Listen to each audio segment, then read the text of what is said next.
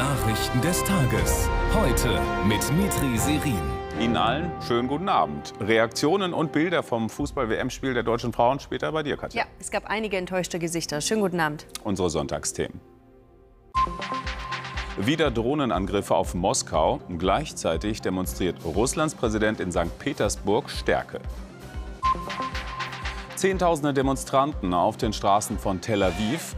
Der Widerstand gegen die Justizreform ebbt nicht ab. Und bittere Niederlage bei der WM. Die deutschen Fußballerinnen verlieren in der Nachspielzeit gegen Kolumbien.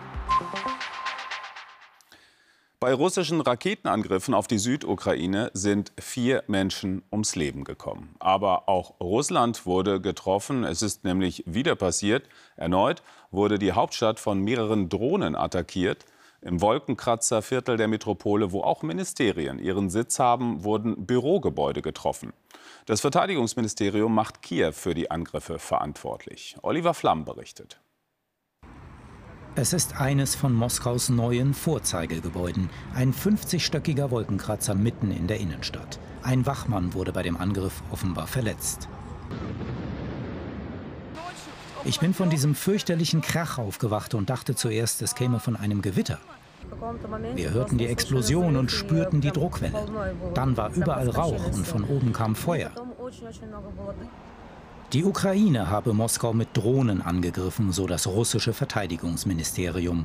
Doch Experten bezweifeln, dass Drohnen aus der Ukraine hunderte Kilometer über russisches Gebiet fliegen könnten, ohne von der Luftabwehr abgeschossen zu werden.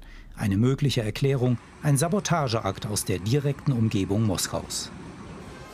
Der Angriff kommt an einem symbolischen Tag. Am Tag der Marine nimmt Präsident Putin in St. Petersburg die Parade der russischen Seekriegsflotte ab Ungewohnt offen hatte er erst gestern darüber gesprochen, dass sein Land in einem bewaffneten Konflikt mit einem Nachbarland sei. Das, so Putin, erfordere auch Repressionen und Härten gegenüber kritischen Stimmen im eigenen Land. Den bewaffneten Konflikt mit der Ukraine, wie er jetzt genannt wird, führt Russland weiter mit aller Härte. Bei Raketenangriffen unter anderem auf eine Berufsschule in Sumy starben mehrere Menschen, Dutzende wurden verletzt.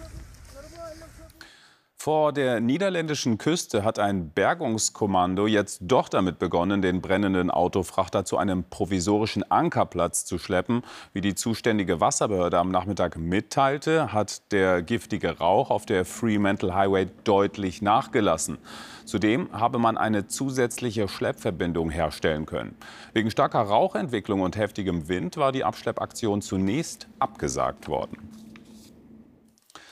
Wir müssen uns jetzt wieder stärker auf den Osten fokussieren. Das sagt Martin Schirdewan, Vorsitzender der Linken im ZDF-Sommerinterview. Denn während die AfD dort immer stärker wird, hängt seine Partei eigentlich ja tief verwurzelt in Ostdeutschland im Umfragetief. Können wir uns mal anschauen. Im letzten ZDF-Politbarometer vor zwei Wochen, da war die Linke bundesweit wieder unter die 5 Prozent gerutscht. Und die Brandmauer zur AfD ist auch bei der Linken großes Thema. Daniel Ponzen. Trotz öffentlich geäußerter Empörung über gemeinsames Abstimmen mit der AfD auf kommunaler Ebene hat es bereits mehrere Fälle gegeben, wo genau dies auch bei der Linken der Fall war. Na gut, wenn Einzelne sozusagen in einer Situation so reagieren, aber die Partei dann trotzdem geschlossen zeigt, dass das nicht geht, dann ist das doch richtig. Dann ist doch klar, was die Parteiposition ist. Konsequenzen, etwa in Form eingeleiteter Parteiausschlussverfahren, gab es allerdings nicht jedes Mal.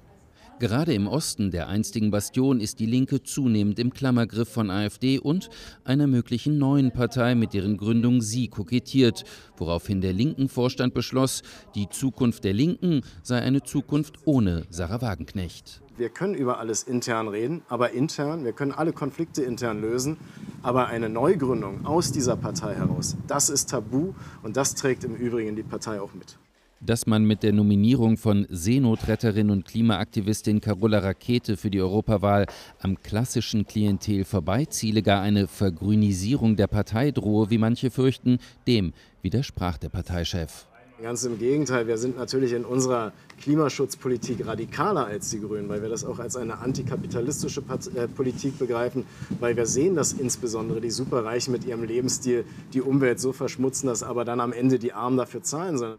Wegweisend für die Partei dürfte vor allem das nächste Jahr werden. Dann stehen neben der Europawahl in Ostdeutschland drei Landtags- und viele Kommunalwahlen an.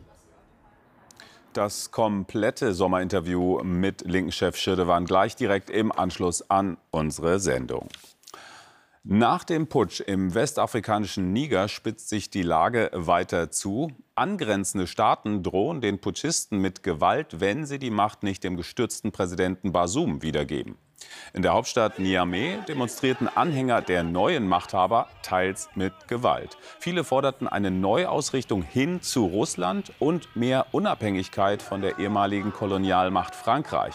Dabei zogen sie auch vor die französische Botschaft. Bei einem Selbstmordanschlag in Pakistan sind mindestens 40 Menschen ums Leben gekommen.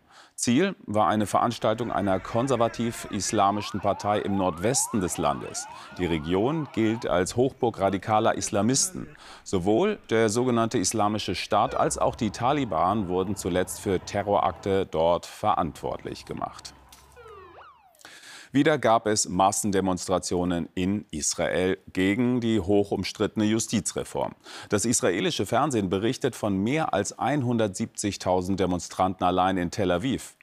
Die rechtsreligiöse Regierung hatte wichtige Teile der Reform gerade erst durchs Parlament gebracht. Durch das geplante Gesetz werden die Befugnisse des obersten Gerichtes stark beschnitten. Stefanie Gagosch.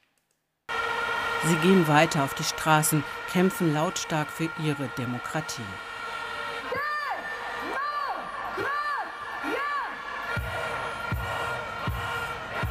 Wieder kamen Massen zu den Protesten in der letzten Nacht in Tel Aviv, Haifa, Jerusalem, landesweit.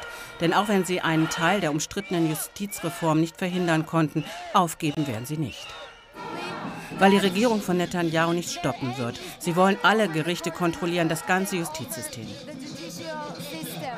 Keine Regierung kann diese Massen auf Dauer ignorieren. Wir werden weiter kämpfen, weiter demonstrieren und das tägliche Leben hier unterbrechen. Wir werden den Aufstand weiter und weiter tragen.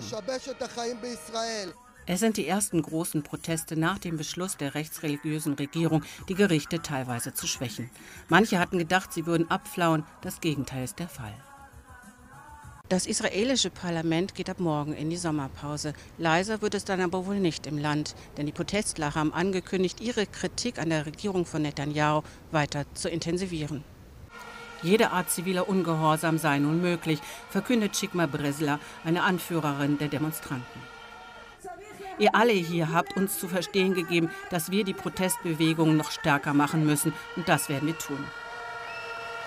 Israel ist tief gespalten und ringt weiter um seine Demokratie. In Südtirol haben gestern Abend Unwetter gewütet. Verletzt wurde niemand, aber es gab schwere Schäden. Der Starkregen ließ im Pustertal Bäche derart anschwellen, dass sie mehrere Holzbrücken mit sich rissen. Schutt und Schlamm blockierten außerdem Straßen und beschädigten Gebäude. Und Östlich von Bozen ging eine Gerölllawine ab. Dadurch wurden mehrere Autos auf einem Parkplatz verschüttet.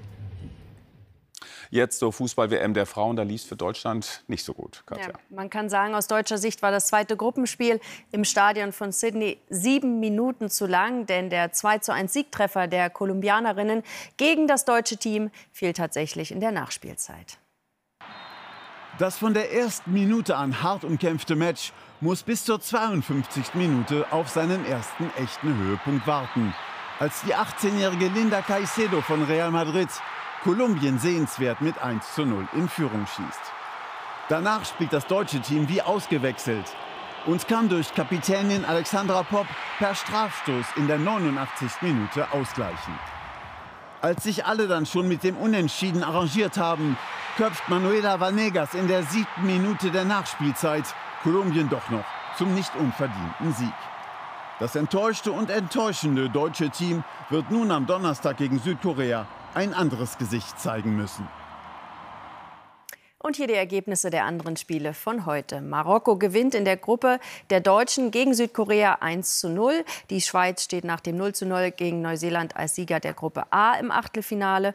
Die Neuseelerinnen hingegen sind ausgeschieden, dafür auch im Achtelfinale. Norwegen nach dem 6 zu 0 gegen die Philippinen. Endlich ist der Kindheitstraum in seiner Geburtsstadt erfüllt. Alexander Zverev hat das ATP-Turnier am Hamburger Roten Baum gewonnen. Als erster deutscher Spieler seit Michael Stich vor inzwischen 30 Jahren. Zverev besiegte den Serben Laszlo Djere mit 7 zu 5 und 6 zu 3 und blieb damit das gesamte Turnier über ohne Satzverlust. Da kullerte sogar ein Freudentränchen. Zur Formel 1. Weltmeister Max Verstappen hat auch den Grand Prix von Belgien in Spa gewonnen. Sein Red Bull-Teamkollege Sergio Perez wurde Zweiter vor Ferrari-Pilot Charles Leclerc. Die Gesamtsiegerin der zweiten Ausgabe der Tour de France der Frauen kommt aus den Niederlanden und heißt Demi Vollering. Die achte und letzte Etappe dieser Tour, ein 22,6 Kilometer Zeitfahren, gewann aber eine andere, nämlich die Schweizer Europameisterin Marlene Reusser. Ja, und Ricarda Bauernfeind wurde beste Deutsche in der Gesamtwertung auf Rang 9. Katja Happ, vielen Dank. Wir schauen noch auf die Wetteraussichten. Im Norden teils kräftiger und langanhaltender Regen, vereinzelt auch Gewitter. Im Süden weitgehend trocken und größere sonnige Abschnitte bei lebhaftem Südwestwind 18 bis 26 Grad. Die weiteren Aussichten, ja, sehr unbeständig und windig bei ähnlichen Temperaturen. Um 21.45 Uhr empfehlen wir das Heute-Journal mit Dunja Hayali. Wir sehen uns morgen um sieben und Sie hier gleich das ZDF-Sommerinterview mit Linken-Chef Martin Schirdewan. Schönen Dank und schönen Abend.